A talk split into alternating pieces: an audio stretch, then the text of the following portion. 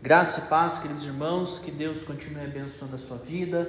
Nós estamos gravando a nossa aula de número 7, a aula que aconteceu no dia 20 de março de 2022, e nós vamos tratar hoje um pouquinho a respeito da providência de Deus, ok? Vamos lá então, queridos, abra sua Bíblia, vamos pensar um pouquinho a respeito do que é providência de Deus. Então, quando nós tratamos, falamos dessa palavra providência, nós estamos pensando nos atos de Deus em governar todas as coisas. Governar a minha vida, governar a criação, governar o tempo, governar a natureza, tudo aquilo que Deus criou está sendo conduzido, governado pelo nosso Deus. Então, a primeira pergunta que nós temos que fazer é como que Deus traz providência ao homem na criação. Então veja, irmãos, que quando Deus criou o homem, Deus colocou este homem no paraíso, no Éden, e ele designou este homem para cultivar este paraíso. Ele concedeu liberdade ao homem para comer do fruto da terra, pondo as criaturas de Deus, os animais, sob o domínio do homem e ordenando também o matrimônio para o auxílio deste homem e todo o seu trabalho. Deus também constituiu ou instituiu né, o dia do descanso para a comunhão entre Deus e o homem, e ele fez também um pacto de vida, uma aliança de vida com este homem, né, sob a condição de que este homem obedecesse a Deus. E qual era a obediência?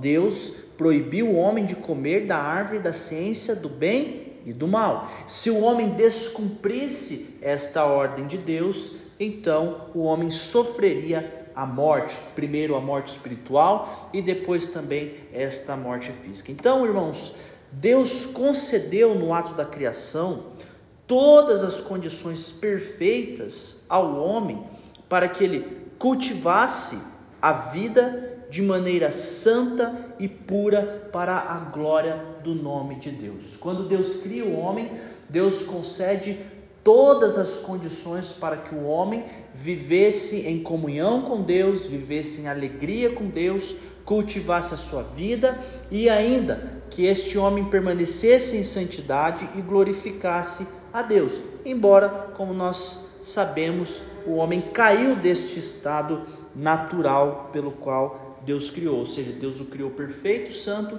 mas esse homem então, ele se corrompeu em virtude do pecado. Pensando também nesta questão da providência das criaturas, nós somos criaturas racionais, mas além de nós, criaturas racionais, Deus também criou os anjos. E esses anjos também são racionais, irmãos. Então, qual que é a providência de Deus em relação aos, aos anjos? Leia comigo lá Judas capítulo 1, o verso de número 6, né? Judas é apenas um capítulo. Ele diz assim: E aos anjos e a anjos os que não guardaram o seu estado original, mas abandonaram o seu próprio domicílio, ele tem guardado sob trevas, em algemas eternas para o juízo do grande dia.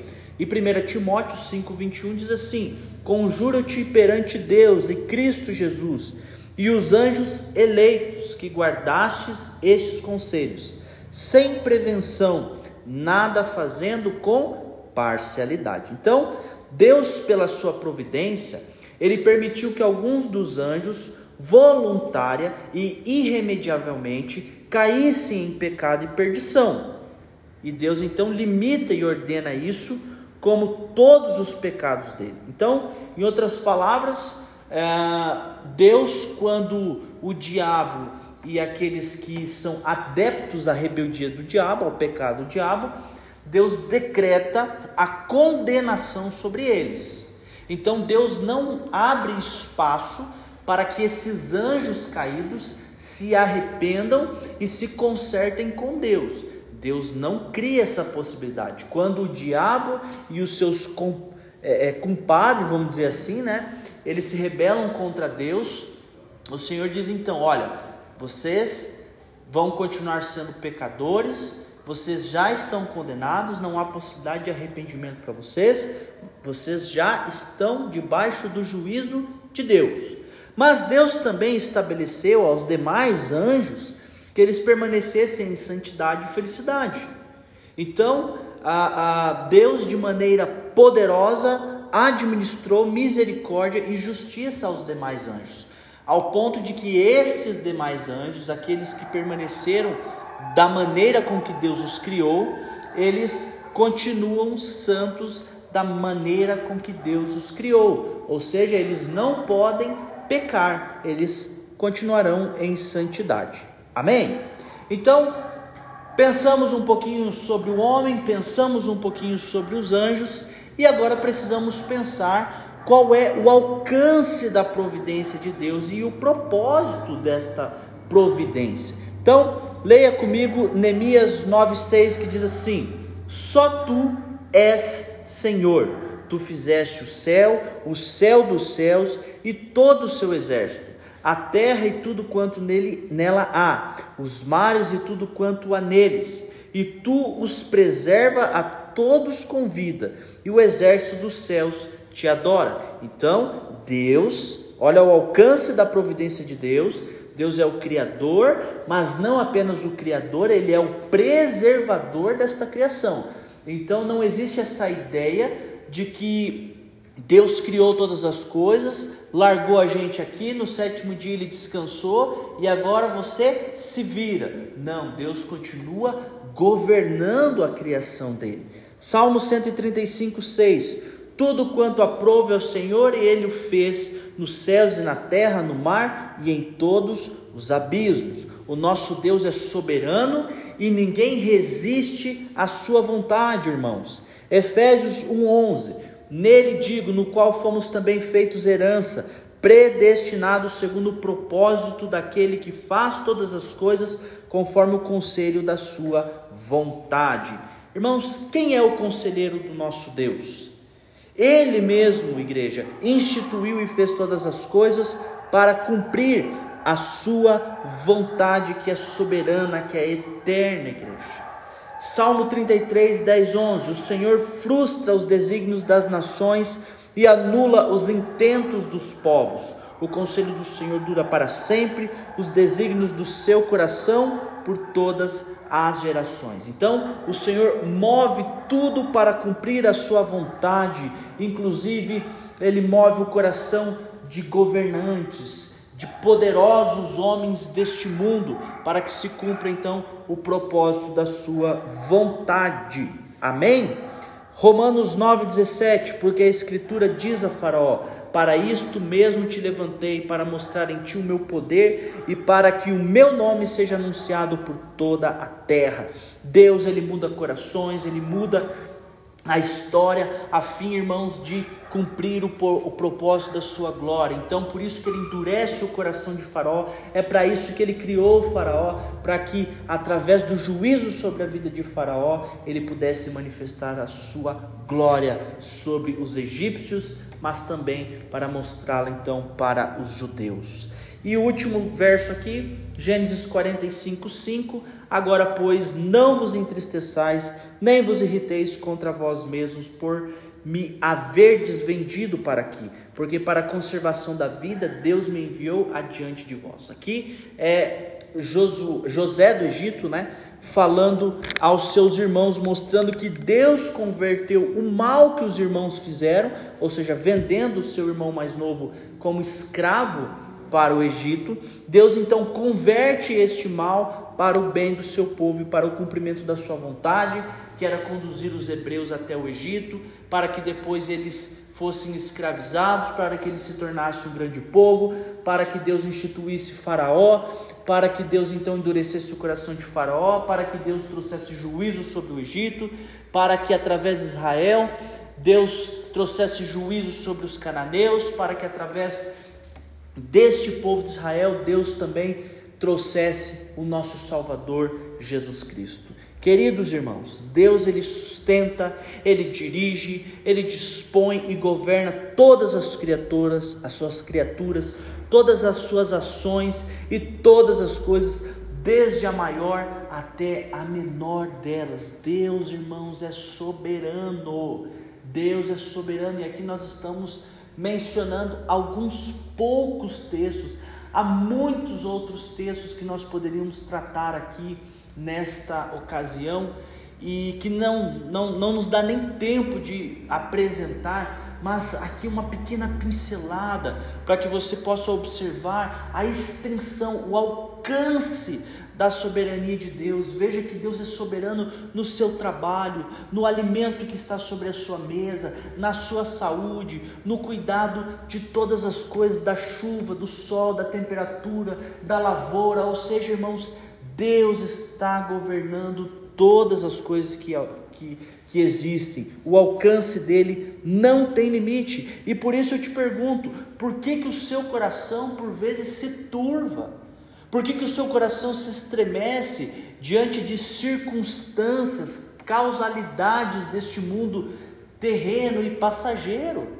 Quando na verdade o nosso Deus é quem está governando todas as coisas que foram criadas. Por isso, irmãos, não temam. O mundo ele não vai se findar por causa das guerras que os homens fazem, por conta das pestilências que acontecem nesse mundo. O mundo veio à existência pela palavra de Deus.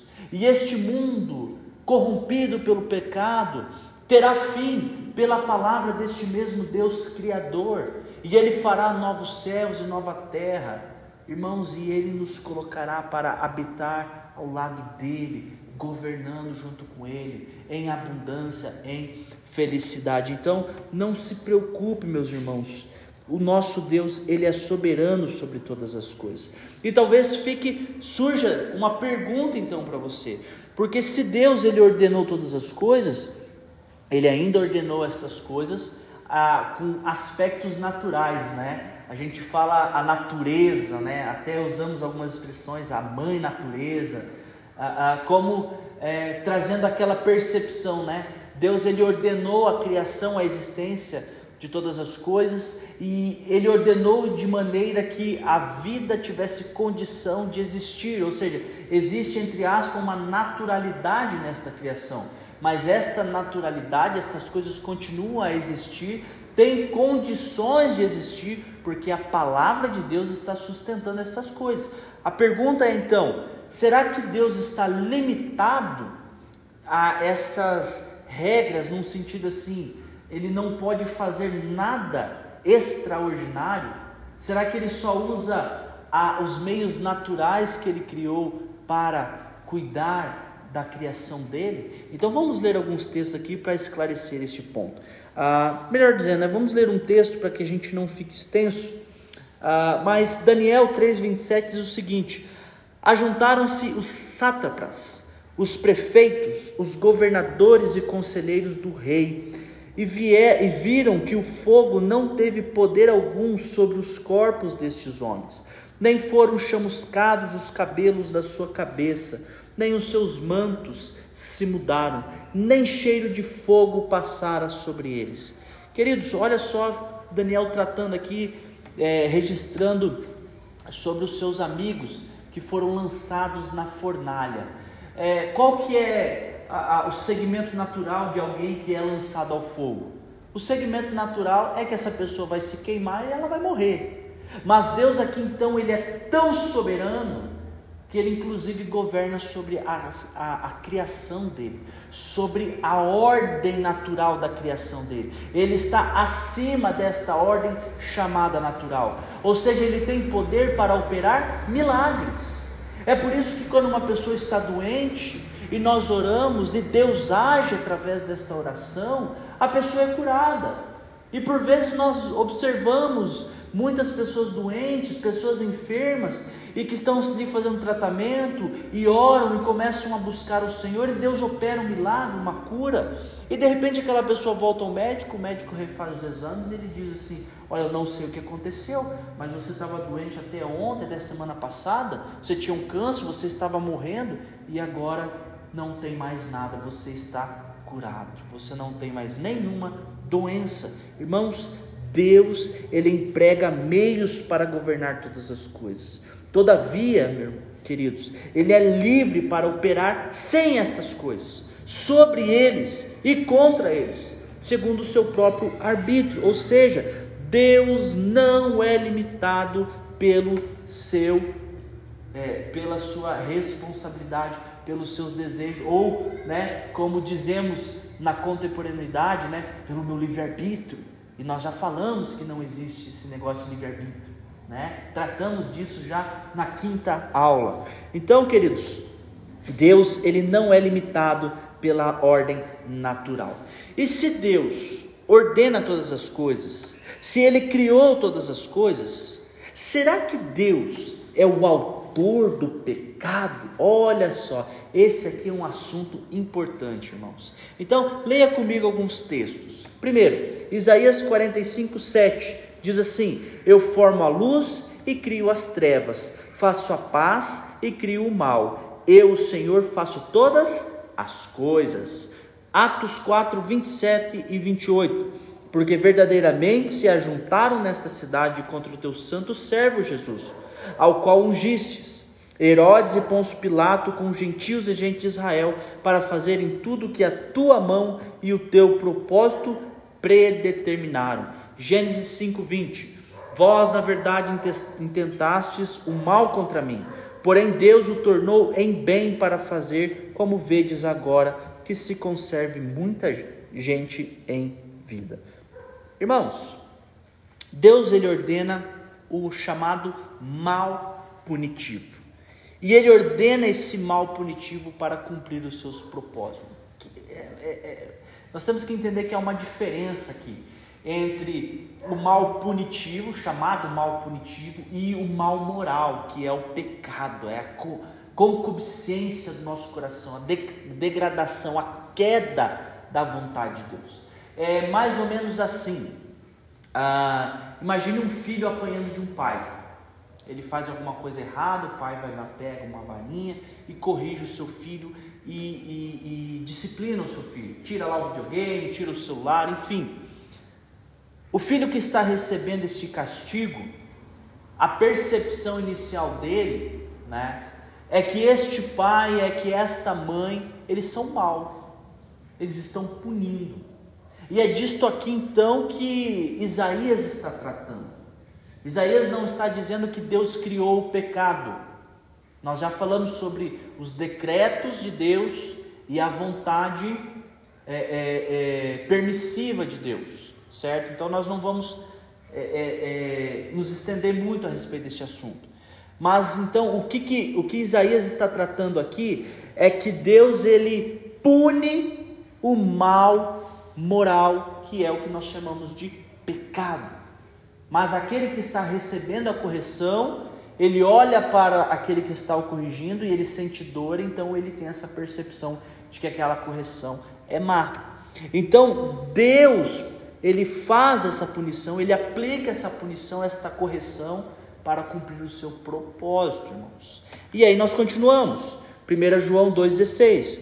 Porque tudo que há no mundo, a concupiscência da carne, a concupiscência dos olhos e a soberba da vida não procede do Pai, mas procede do mundo. Tiago 1,17: Toda boa dádiva e todo dom perfeito são lá do alto, descendo do Pai das luzes, em quem não pode existir variação ou sombra de mudança. Então, esse mal mencionado por Isaías é um mal punitivo. É o castigo por causa da transgressão. Mas o mal moral, o pecado, é uma ação exclusiva aqui do diabo, dos seus demônios e do homem que se corrompeu pelo pecado. Certo, irmãos? Então, aqui você percebe, é muito claro as escrituras em dizer o seguinte: olha, quem é que agiu pecaminosamente? Foi o diabo, foi os seus demônios e foi o homem e a mulher. Toda boa dádiva procede de Deus, mas o pecado procede do mundo, ok? Então Deus não é o autor do pecado. E aí nós vamos culminar para outras duas perguntas, irmãos. Aqui a respeito do abandono da fé e como que funciona essa história aí do a pessoa que não foi eleita. Nós falamos então sobre que Deus nos predestinou, Deus nos escolheu antes da fundação do mundo, antes da existência de todas as coisas, para que fôssemos dele. Então veja só comigo, Ah, será que o crente ele pode se desviar da presença de Deus e sofrer tentações nesse sentido? Segunda Crônicas 32, 25, 26 e verso 31 diz assim, ó. Mas não correspondeu Ezequias aos benefícios que lhe foram feitos, pois o seu coração se exaltou, pelo que houve ira contra ele e contra Judá e Israel, e Jerusalém, perdão. Ezequias, porém, se humilhou por se ter exaltado seu coração, ele e os habitantes de Jerusalém, e a ira do Senhor não veio contra eles nos dias de Ezequias. Verso 31. Contudo, quando os embaixadores dos príncipes da Babilônia lhe foram enviados para se informarem do prodígio que se dera naquela terra, Deus o desamparou para prová-lo e fazê-lo conhecer tudo o que lhe estava no coração. 2 Coríntios 12, 7 e 9 diz assim: E para que não me bebesses com grandeza das revelações, foi-me posto um espinho na carne, mensageiro de Satanás, para me esbofetear, a fim de que não me exalte. Por causa disto, três vezes pedi ao Senhor que o afastasse de mim. Então ele me disse: A minha graça te basta, porque o poder se aperfeiçoa na fraqueza. De boa vontade, pois, mais me gloriarei nas fraquezas, para que sobre mim repouse o poder de Cristo. Então, igreja, Deus, na sua muita sabedoria, justiça e graça, muitas vezes Ele deixa por algum tempo, veja bem, por algum tempo, os seus filhos entregue às muitas tentações e corrupções, corrupções que estão no próprio coração do homem, com o propósito de castigá-lo, por causa dos seus pecados anteriores e para que nós conhecêssemos o poder oculto da corrupção e do dolo dos nossos próprios corações. Ou seja, Deus permite muitas vezes que mesmo nós que somos eleitos experimentemos a corrupção e as consequências dessa corrupção para que a gente conheça a miséria das nossas vidas, a miséria do pecado, a fim também de que, através disso, sejamos humilhados, irmãos. Mas então, para nos animar a depender mais íntima e constantemente do apoio de Deus e nos tornar vigilantes contra todas e futuras ocasiões de pecar e para outros fins da justificação, né, da perdão, da santificação das nossas vidas. Então, é, é mais ou menos assim. Deus, por vezes, permite que a gente passe por algumas situações, trabalho, dentro de casa, tentações com o celular, né? E várias outras coisas que poderíamos mencionar aqui. E qual é o propósito de Deus em tudo isso? Mostrar a miséria do nosso coração, mostrar a consequência do pecado na nossa vida, nos exortar para que a gente não crie soberba no nosso coração, achando que a gente é muito santo, muito crente. Nossa, eu não peco, eu sou muito crente. E aí Deus então nos permite quebrar às vezes a cara, por assim dizer, para que a gente perceba que a gente precisa depender de Deus, para que a gente se dobre diante de Deus, para que a gente santifique a nossa vida, para que você, meu irmão, minha irmã, dependa do Senhor e não da força do seu braço.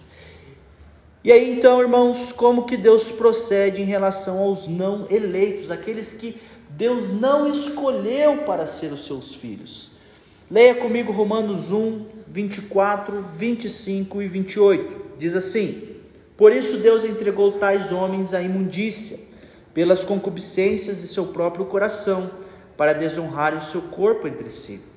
Pois eles mudaram a verdade de Deus em mentira adorando e servindo a criatura em lugar do Criador, o qual é bendito eternamente. Amém. Verso 28: E por haverem desprezado o conhecimento de Deus, o próprio Deus os entregou a uma disposição mental reprovável para praticarem coisas inconvenientes. Deuteronômio 29, 4. Porém, o Senhor não vos deu coração para entender, nem olhos para ver, nem ouvidos para ouvir, até o dia de hoje. E Marcos 4, verso 11 e 12. Ele lhes respondeu: A vós outros vos, vos é dado conhecer o mistério do reino de Deus, mas aos de fora tudo se ensina por meio de parábolas, para que, vendo, vejam, me não percebam, e ouvindo, ouçam e não entendam, para que não venham a converter-se e haja perdão para eles. Então, Deus ele recusa sua graça àqueles que são chamados de réprobos e os entrega às suas próprias paixões. Então, você veja que ele está nesta condição, ele está nessa condição de não eleito em duas, em, em por dois motivos. Primeiro, Deus não é o, o, o algoz no sentido assim de que Deus planejou ou fosse o desejo de Deus é, é, é, o pecado do homem. Deus sabia do pecado, o pecado faz parte daquilo que nós chamamos de vontade permissiva, para que Deus mostrasse a plenitude da glória dele, misericordiosamente, é, é, com salvação, com amor, com graça, com perdão de pecados. Tudo isso daí para nós, nós já tratamos desse assunto na quinta aula, certo? Claro, à medida que nós vamos tratando desses assuntos, nós vamos pincelando novamente. Mas então, Deus vai agora reprovar esses homens. Esses homens se colocaram numa situação condenável, de juízo, e a ira de Deus está sobre esses homens. A questão é que Deus decidiu permanecer irado com esses homens. Deus decidiu não trazê-los para o novo nascimento. Deus decidiu não dar fé a esses homens. Deus decidiu, assim como ele fez com o diabo, decretar juízo sobre alguns homens. Assim como ele decidiu escolher alguns homens para que esses homens fossem dele. Ok? Certo, né? E por último, irmãos, como que Deus conduz a igreja dele? Eu quero ler apenas um versículo e nós vamos terminar. Romanos 8, 28. Sabemos que todas as coisas cooperam para o bem daqueles que amam a Deus, daqueles que são chamados segundo o seu propósito. Então Deus converte todas as coisas, igreja, para o nosso bem. Nós somos o povo de Deus, amado por Deus, e Deus tem conduzido e governado a minha vida e a sua vida. E eu quero terminar então com algumas com uma aplicação bem simples, mas importante para a minha vida e para a sua vida. Confia, meu irmão, os teus caminhos ao nosso Deus, ao Senhor. E o que, que isso significa, meus queridos? Qual que é a extensão desta minha entrega ao Senhor? Tem uma brincadeira que o pessoal faz é, falando a respeito do comprometimento do porco e da galinha. Você veja que a galinha ela se compromete né, a nos conceder o ovo. E então todos os dias a galinha coloca um ovo, bota um ovo e todos os dias ela continua viva seguindo em frente. O porco, por sua vez, para que ele nos conceda o bacon que nós gostamos tanto né, de colocar na nossa feijoada, para que ele possa nos conceder esta, esse bacon, ou para que possamos desfrutar deste bacon, é necessário que o porco dê a sua vida para nós, para que nós possamos desfrutar desse pedaço de bacon. Veja então o comprometimento de um e o comprometimento do outro. Qual é o seu nível de comprometimento com Deus? Qual é de fato a sua confiança em Deus? O seu comprometimento com Deus é limitado por circunstâncias? Ah, não, eu, eu, eu continuo na igreja lá, ó, se, se, se o pastor não me visitar, né, eu não vou mais na igreja. Né? Ah, se, se o fulano lá não me cumprimentar mais, né, então eu não vou mais na igreja.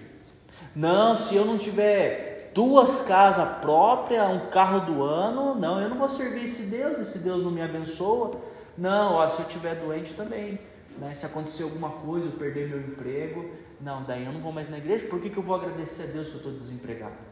Percebe, queridos? Qual é o seu nível de comprometimento com Deus? Você confia em todas essas palavras que nós lemos, falando a respeito da soberania de Deus, falando a respeito do governo de Deus sobre as nossas vidas.